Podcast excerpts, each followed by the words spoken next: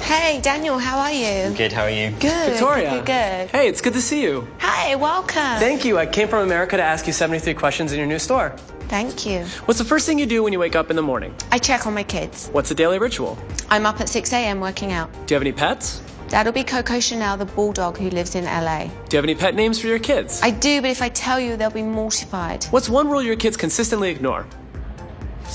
Don't play football in the house. What's the greatest thing you've learned from your kids? How to play football in the house and how to love unconditionally. You pick up any slang from them? I have no idea, dude.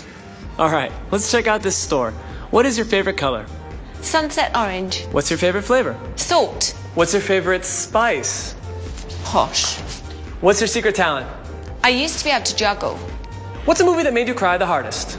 12 years a slave. Movie that made you laugh the hardest? We're the Millers. Heels or flats? Both. Diamonds or pearls? Both. We love Prince. Harry or William? Oh, you can't make me choose. Your store is lovely. Thank you. What's your favorite item for sale? I really like this bright pink fluffy dress over here. What's the best fashion secret you've ever learned? Less is more. If you ran the world, what's one law you would enact? If, do you mean when? When I run the world, I'm going to make it the law that everybody has to do a little something philanthropic. If you had to wear one thing for the rest of your life, what would it be? Knickers, How do you get dressed in the morning? socks, knickers, vest, dress. What do you wear when you need to relax? My Lanvin pajamas. Besides cell phone and a purse, what are three things you always have in your bag? Byredo hand cream, number 23 makeup forever, lip liner, and my credit card. Victoria, would you mind putting on that other pair of sunglasses? I think they'll make a perfect gift for someone. What's one question you like to be asked more often? Would you like an early night? What's one question you hate being asked? Why don't you smile?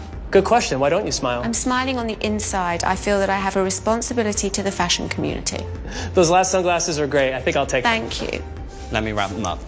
Don't Thank forget you. Oh, Alina's in the fitting room upstairs. If thank wanna you check so in on her. much. Thank you. What's your favorite vacation spot?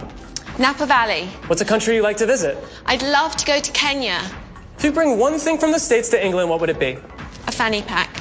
What's one piece of clothing in your wardrobe that David hates? He loves everything in my wardrobe. What's one piece of clothing in David's wardrobe that you hate? I don't really like that full-on Gucci look that he uh, that he pushed a few years ago. If you could take back one look you ever wore, what would it be? The full Gucci look in leather that I wore a few years ago. This must be Alina. You look beautiful. Thank you. If you could teach any subject at school, what would it be? Singing. I'm going to get you another dress. Thank you. Victoria, what's your favorite food? Japanese Favorite drink? hot sake. If you could have a date with someone, living or dead, who would it be? My husband. What is one thing in this world that we need to get rid of? AIDS. Do you believe in free will or destiny? I believe that free will leads you to your destiny. What's one thing you cannot live without? My Velcro rollers, What is the definition of misery? Kathy Bates. Besides LA, what city do you visit the most? Paris, What is your idea of a perfect date? a night in with my husband. Do you believe in love at first sight?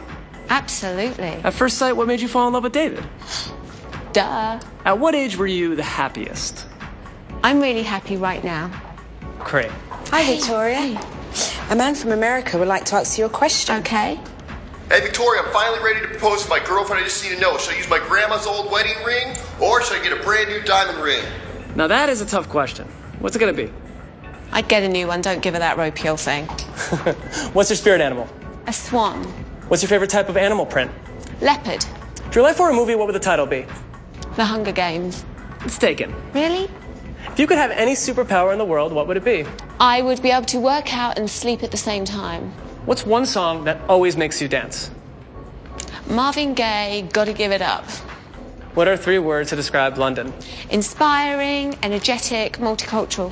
What's the one thing everyone should do when in London? Come to London and visit my store. What do you like most about Americans? The positive energy. Besides LA, where would you live? New York. How would your kids answer that? New York. If you could bring back one look from your 20s, what would it be? None. Have you seen those Spice Girls films? I was in middle school at the time, of course I did. Okay. Victoria, what's the one word you use too much? Grey area, and I know that's two words. What's one vice you wish you would give up? I don't have a vice.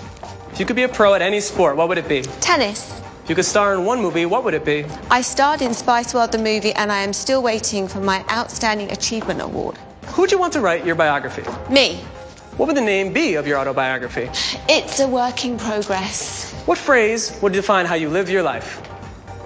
positive energy, and creative visualization. What's your biggest goal for 2015? To really learn more and figure out what I can do to really help and make a difference. Where do you go when you need to be alone? I can't go anywhere on my own. My kids follow me everywhere.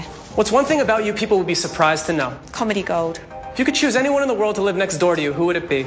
Mr. Valentino lives next door to me, and it doesn't get much better than that. If you could do a duet with one person, who would it be? I've duetted with Sir Elton John, and it doesn't get much better than that. If you can give yourself advice at age 13, what would it be? Your skin's gonna clear up, and it's all gonna be fine. If you could do something else with your life, what would it be? I wouldn't do anything else with my life. Victoria, last question. Do you take American Express?